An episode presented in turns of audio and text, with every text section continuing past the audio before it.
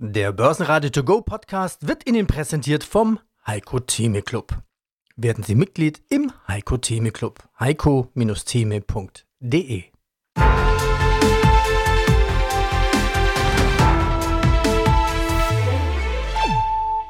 Börsenradio Network AG Marktbericht Schnallen Sie sich an, es könnte heute etwas länger dauern. Wir haben einen klassischen Berichtsdonnerstag zu verdauen. Extrem viele Nachrichten. Aus dem Börsenradiostudio meldet sich Peter Heinrich. Kollege Andreas Groß ist mit seinen Kindern kurz in den Schulferien. Kasse machen ist angesagt. Die 16.000, sie ist weg. Konstantin Oldenburger von CMC schreibt uns in seiner Analyse. Auf den ersten Blick erscheint es unlogisch, dass die Aktienmärkte auf die Herabstufung der Kreditwürdigkeit der USA mit deutlichen Kursverlusten reagieren. Die Beziehung scheint indirekt, weil es ja im Grunde um den Kapitalmarkt geht und Aktien dagegen eine Beteiligung am Eigenkapital einer Aktiengesellschaft sind. Allerdings gibt es eine kritische Verbindung und das sind die Zinsen. Sie sind für den Aktienmarkt ein besonderer empfindlicher Punkt. Und der DAX bildet hier keine Ausnahme. Die Schlusskurse in Frankfurt der DAX minus 0,8%, 15.893 Punkte, MDAX minus 0,4%, 27.936. Und in Wien der ATX als Total Return 7.061 plus 0,36%. Hallo, hier ist der Jan Runau, Unternehmenssprecher von Adidas. Nachdem ich mich jetzt in der Rapper-Szene nicht auskenne und kannte, war für mich ein Rapper als Umsatztreiber eigentlich schlichtweg unbekannt, als quasi gigantischer Umsatztreiber hatte ich das nicht auf den Schirm, erst als Adidas die Trennung mit Kane West vollzogen hatte. Ja, was ist Stand der Dinge mit weiteren, und ich weiß gar nicht, wie man das auch richtig ausspricht, Jitsi Verkaufsaktionen, was steht da an? Ja, also, wir haben es richtig angesprochen, fangen wir, wir vorne an bei Ihrer Frage. 2023 ist für uns in der Tat ein Übergangsjahr. Wir kommen ja aus einer Phase 2020 bis 2022, zum Teil auch durch Corona bedingt, wo wir keine sehr guten Ergebnisse vorweisen konnten. Deswegen gab es ja auch einen Wechsel an der Spitze von Adidas. Der Björn Gulden ist seit dem 1. Januar 2023 der Adidas-Chef und Jetzt versucht Björn natürlich hier mit dem Team das Business wieder neu aufzubauen nach diesen drei schwierigen Jahren 20 bis 22. Und es geht in unserer Industrie nicht von heute auf morgen, weil wir müssen ja neue Produkte kreieren. Wir müssen diese neuen Produkte in Asien produzieren lassen. Das heißt, wir haben einen relativ langen Vorlauf, bis auch neue Produkte auf den Markt kommen.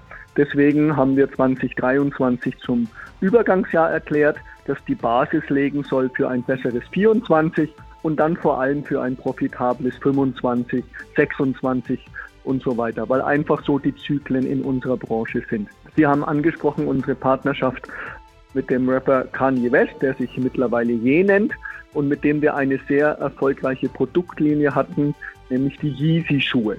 Wir haben die Partnerschaft mit Je im vergangenen Oktober beendet, weil er sich leider rassistisch und antisemitisch geäußert hat. Und da gab es für uns dann keinen Zweifel, dass wir da die Partnerschaft mit ihm beenden müssen. Aber wir hatten natürlich schon viele Yeezy-Produkte für das Jahr 23 produziert, die bei uns auf Lager lagen. Und wir haben uns nach langen Überlegungen und auch nach vielen Gesprächen mit verschiedenen Organisationen auf der ganzen Welt, mit jüdischen Organisationen, mit Konsumenten, mit Händlern, dann letztlich dazu entschieden, diese Restbestände, die wir noch an Yeezy-Produkten haben, jetzt in diesem Jahr Zug um Zug auf den Markt zu bringen. Das haben wir im zweiten Quartal zum ersten Mal gemacht. Das hat uns 400 Millionen Euro an Umsatz eingebracht. Das hat dazu geführt, dass wir 100 Millionen Euro weniger Abschreibungen haben auf diesem Bestand. Und es hat uns auch einen Betriebsgewinn gebracht von circa 150 Millionen Euro allein durch diese Yeezy-Produkte. Wir haben uns aber gleichzeitig entschlossen, dass wir eine sehr hohe Summe zurückstellen werden, um zu spenden, um Organisationen zu unterstützen, die gegen Diskriminierung, die gegen Hass und die gegen Antisemitismus vorgehen. Und dafür haben wir 100 Millionen Euro zurückgestellt. Auch das sieht man jetzt in unseren Quartalszahlen. Und wir haben auch schon im zweiten Quartal 10 Millionen gespendet. Und so wollen wir ja sehr bedacht mit diesem Restbestand an Yeezy-Produkten umgehen, die Zug um Zug auf den Markt bringen. Das hilft unserer Bilanz, aber das hilft uns auch mit signifikanten Spenden ja, den Kampf zu unterstützen gegen Hass auf der ganzen Welt. Diese Interviews haben wir für Sie heute im Programm. Ein Interview mit Alchem. Alchem bläst auch ihren Airbag auf. Die H1-Zahlen sind brillant. Ein Interview mit Adidas. 2013 bleibt ein Übergangsjahr und yeah, Kanye West gegen Rassismus halten. Ein Interview mit BayWa. CFO Andrea Helber sagt, wir sind auf Kurs und bestätigen die Prognose. Pure Vernunft darf siegen. Dr. Thorsten Polleit, die Weltwährungsstruktur könnte sich in den nächsten Jahren fundamental verändern. Und auch im Programm Timo Emden, die Rallye wird genährt von den Aussichten auf rückläufige Zinsen. Thema Bitcoin, ETF, was plant BlackRock? Andreas Helber, Finanzvorstand bei AG. Zu den Zahlen H1. Also überblickend gesagt, 2022 war ein Rekordjahr. Umsatz 1 ist einen kleinen Tick unter dem Vorjahr mit 12,6 Milliarden. Ja, und bei den anderen Kennzahlen wie EBITDA, EBIT, EBIT, Konzernergebnis deutlich drunter. Warum? Nun, bei uns ist der Umsatz natürlich immer sehr preisgetrieben. Das betrifft sowohl den Agrarsektor, wenn Sie an die Commodity-Preise denken, es betrifft den Energiesektor, wenn Sie an den ganzen Energiehandel denken und auch an den klassischen Energie, wenn Sie an die fossile Energiethematik denken. Wichtig ist immer entscheidend, wie viel Marge kann verarbeitet werden in den Umsätzen. Und das sind ja im letzten Jahr die Preise deutlich nach oben gestiegen. Die Margen laufen dem erst langsamer hinterher. Und das hat natürlich dazu geführt, dass wir im letzten Jahr aufgrund von wirklich teilweise einmaligen Faktoren in den verschiedenen Bereichen, ob das jetzt der Düngermittelbereich war, ob das der Getreidehandel war, ob das der Energiehandel war, sehr begünstigt worden. Das hat sich ein Stück weit normalisiert. Zum einen, zum anderen sind aber auch, gerade wenn ich an den Getreidebereich denke, jetzt im ersten Halbjahr die guten Getreidekontrakte, die umsatzmäßig hohen Getreidekontrakte, vielleicht mit einer etwas geringeren Marge als im Ende in der Vermarktungsperiode viertes Quartal des Vorjahres, aber immer noch mit guten Margen ausgelaufen und die haben natürlich maßgeblich jetzt den Umsatz im ersten Quartal beeinflusst. Das wird einen Abschwächeffekt im zweiten Halbjahr dann mit sich bringen. Ja, hallo, grüß Gott. Mein Name ist Andreas Niedermeyer und ich darf die Alzchem Group AG als CEO vertreten hier. Im Börsenradiostudio, da begrüßt Sie nun heute Peter Heinrich. Grüße Sie. Hallo.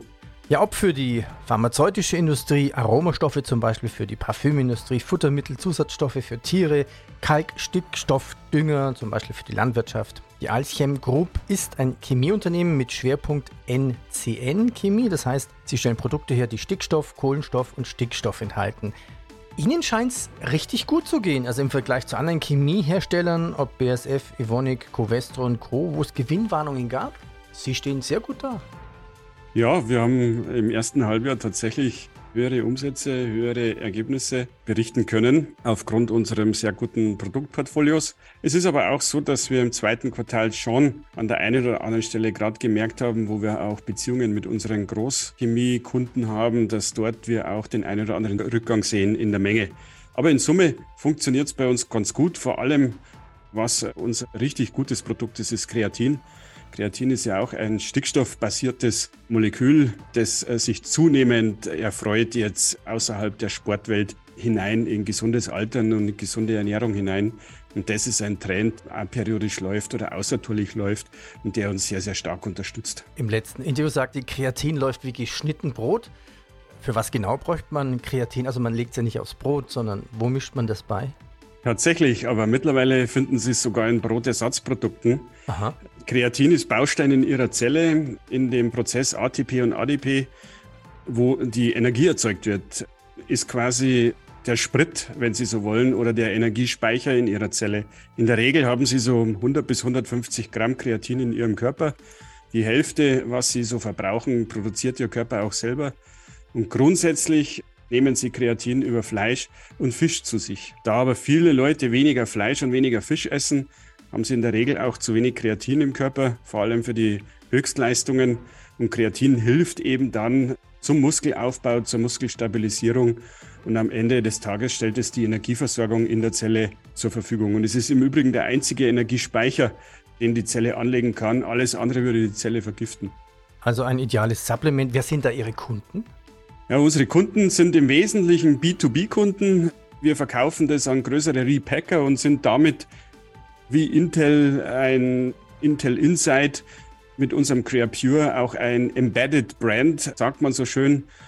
Und da erfreuen wir uns immer mehr Absatz auch mit unseren B2B-Kunden, weil die Qualität unseres Produktes einfach sehr, sehr hoch ist, die Liefersicherheit sehr gut ist und die Versprechen auch eingehalten werden. Schöner Spruch als Chem mit Kreatin Insight.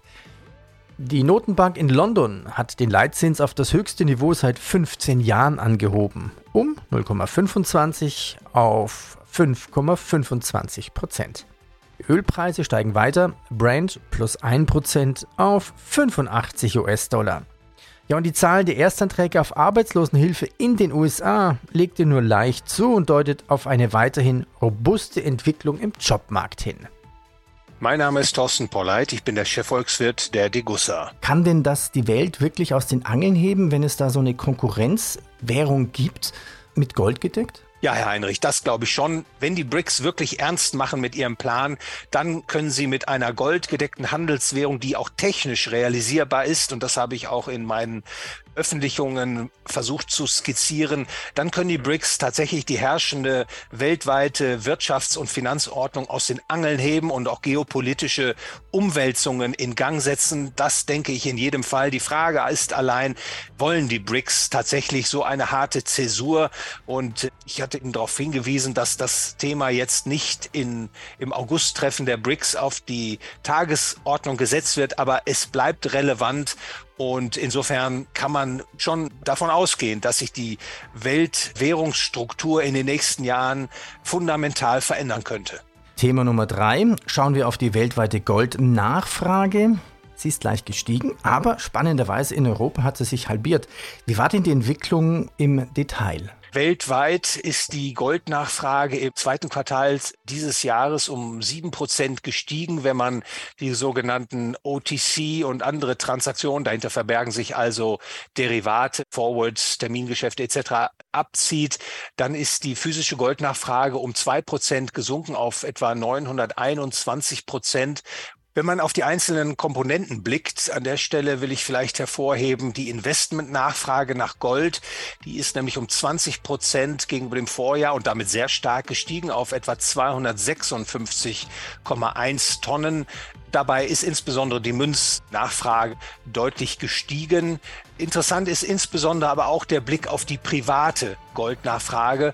Und da zeigt sich beispielsweise, dass in Indien die private Goldnachfrage deutlich rückläufig war. Mit sieben Prozent ist sie gefallen gegenüber dem zweiten Quartal 2022 auf jetzt nur noch 158 Tonnen. In China ein deutliches Plus von fast 30 Prozent gegenüber dem Vorjahr auf 192 Tonnen. Und ganz bemerkenswert, Herr Heinrich, ist das, was in Europa passiert. Hier hat man quasi einen Einbruch, einen starken Einbruch zu verzeichnen. Um 52 Prozent ist die Goldnachfrage gesunken gegenüber dem Vorjahr und insbesondere in Deutschland ist die Nachfrage nach dem gelben Metall eingebrochen, geradezu eingebrochen um 74 Prozent gegenüber dem Vorjahr. Und was kann der Grund sein? Nun, in Europa leiden die Menschen deutliche reale Einkommenseinbußen.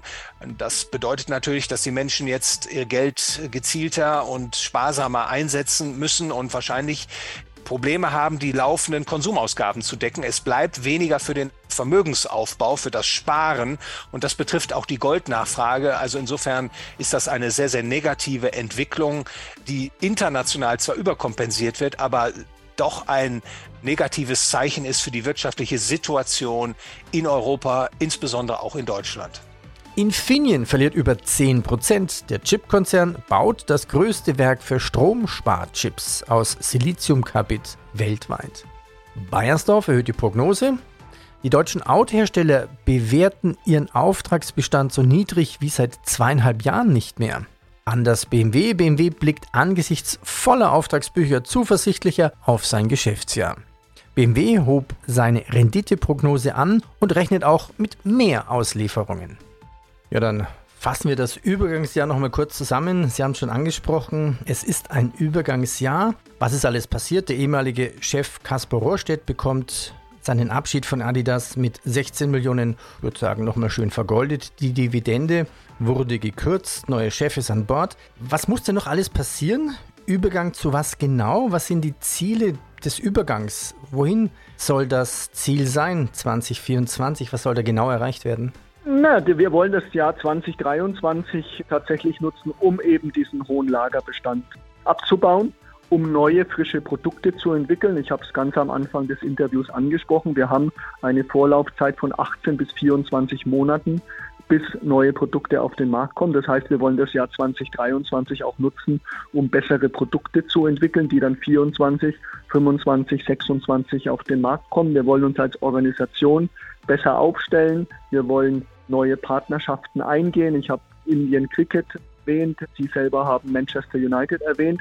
Wir wollen auch wieder stärker mit dem Fachhandel zusammenarbeiten, also mit den Handelspartnern. Auch das ein Wechsel der Strategie, den Björn Gulden vollzogen hat weil wir doch in der Ära davor sehr stark auf unseren eigenen E-Commerce gesetzt haben und jetzt äh, sind wir sehr, sehr bestrebt, äh, wieder mehr Partnerschaften mit dem Handel einzugehen und über den Handel unsere Ware zu verkaufen. Also man sieht schon die Handschrift von Björn Gulden, mehr Fokus auf den Fachhandel, eindeutiger Fokus auf das Produkt für die nächsten Saisons, denn Björn Gulden ist ja nicht nur unser CEO, sondern auch gleichzeitig der Markenchef von Adidas und mehr Regionalität in der Ansprache an den Konsumenten und auch entsprechend mehr regionale Partnerschaft in Indien, in den USA, in den entsprechenden Sportarten, die dort relevant sind. Also ich glaube, da sieht man ganz klar, wo die Reise hingehen soll. Und ich glaube, das hat Björn Gulden auch heute sehr klar gemacht, als wir unsere Ergebnisse verkündet haben. Er will Adidas wieder dahin zurückführen, wo Adidas eben herkommt,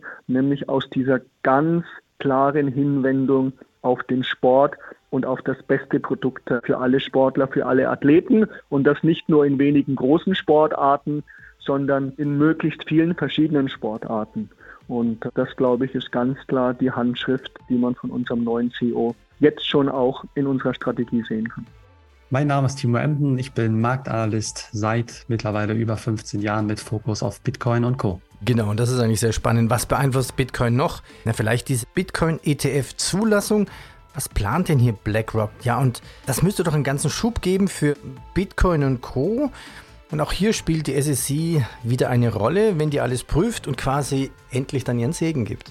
Absolut, das ist sehr gut zusammengefasst. Also es wird ein sogenannter Bitcoin Spot ETF. Also es bedeutet, dass man hier den echten, den wahren Wert, den sogenannten Kassakurs des Bitcoins abbildet. Nicht den Future-Preis, den wir ja bereits auch schon haben. Also ein ähnliches Anlagevehikel besitzen wir ja schon in den USA. Das hat damals auch für Furore gesorgt, aber jetzt natürlich nicht den ganz, ganz großen Schub hier verursacht. Aber es geht konkret um einen Bitcoin Spot ETF und man hofft natürlich, wenn so eine Größe, wir reden über den größten Vermögensverwalter der Welt, BlackRock, wenn ein derartiges Unternehmen einen solchen Plan schmiedet und eben auch dann wirklich an die SEC damit geht, dann ja hofft man natürlich, dass das Ding durchgeht, beziehungsweise dass die SEC grünes Licht gibt. Klar, was ist passiert? Viele weitere Mitstreiter, Konkurrenten haben eben dann auch ähnliche Pläne geschmiedet, Anträge eingereicht. Also die Schubladen sind prall gefüllt der Aufsichtsbehörde. Und klar, man muss sich auch überlegen, sollte der BlackRock-Antrag zugelassen werden,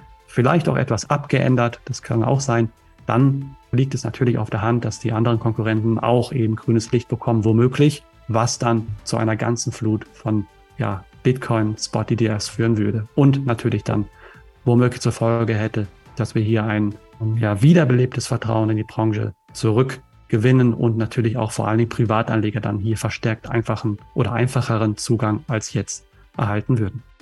An der DAX-Spitze ist die Zalando-Aktie plus 6%, denn trotz geringerer Erlöse hat Zalando im letzten Quartal dank Kostenkontrolle operativ mehr verdient als gedacht. Ja, und gute Nachrichten von Lufthansa. Lufthansa steuert nach einem Rekordergebnis im zweiten Quartal auf eines der lukrativsten Jahre in ihrer Geschichte zu. Aktie minus 5%. Wie äh, stark ist denn die Baukonjunktur eingebrochen?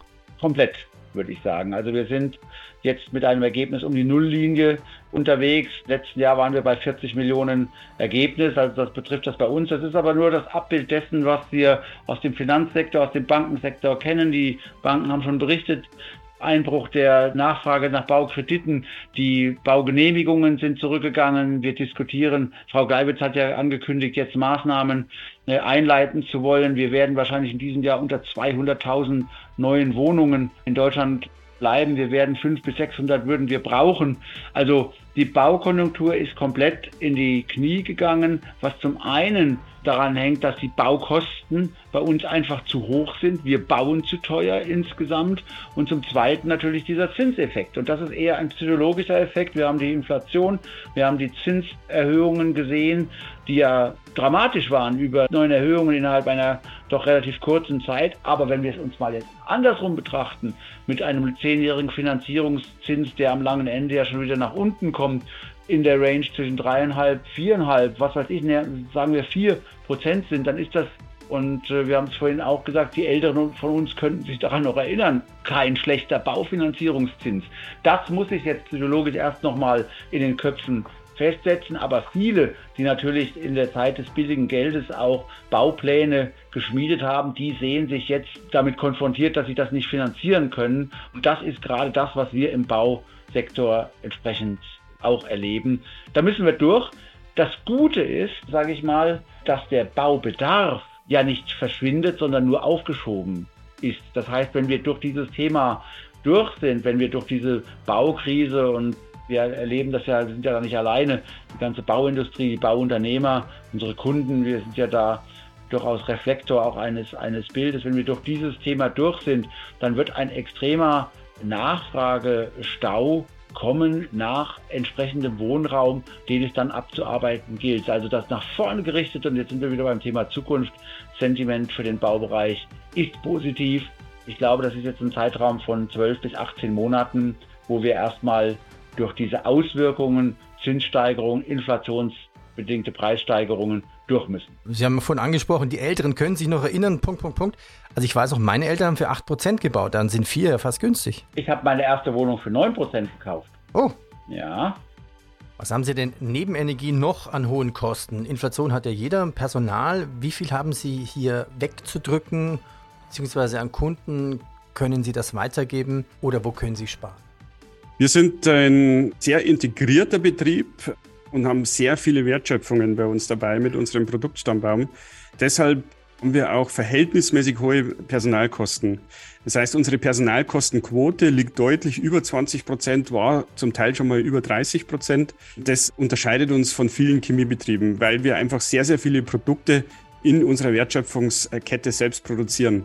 In der Vergangenheit war die Gewerkschaft ja, sehr zuverlässig und hat sehr gut mit uns zusammengearbeitet in der Chemie, sodass also die Personalkosten mäßig gestiegen sind. Ich gehe aber davon aus, dass durch die hohe Inflation auch die Personalkosten weiter steigen werden. Der Trick wird sein, wie können wir das Ganze eindämmen? Wir haben ein Wachstumsprojekt aufgesetzt. Auf der einen Seite Digitalisierung, wo es nur gerade geht, und auf der anderen Seite auch Wachstum, möglichst ohne Personalkosten mit Automatisierung. Und da sind wir auch schon sehr erfolgreich unterwegs und das hilft uns zunehmend, auch die Kostenschraube da in den Griff zu bekommen.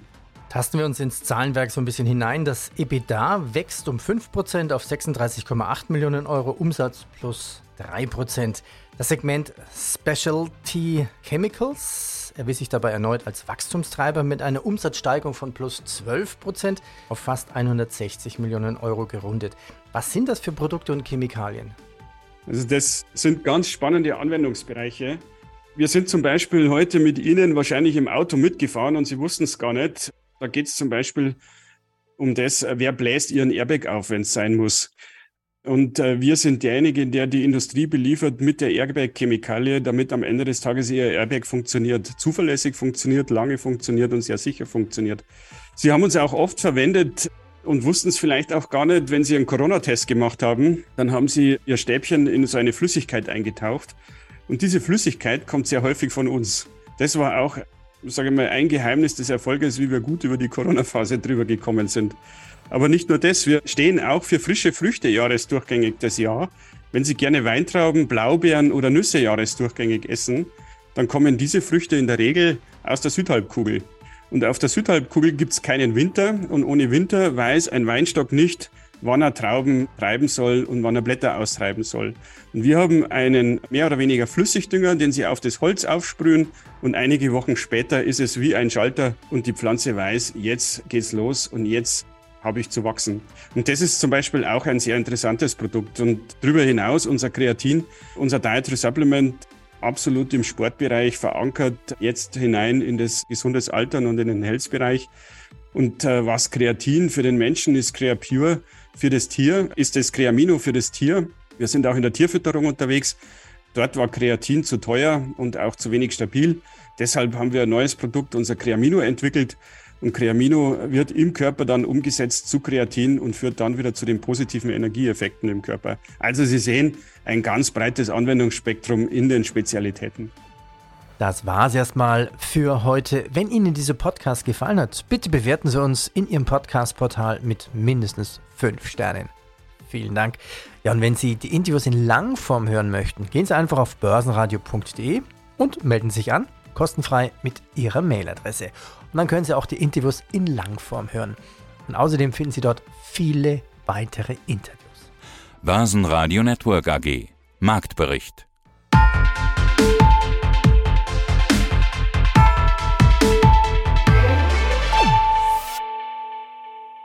Das Börsenradio Nummer 1. Börsenradio Network AG. Der Börsenradio To Go Podcast wurde Ihnen präsentiert vom Heiko Theme Club. Werden Sie Mitglied im Heiko Theme Club. heiko-theme.de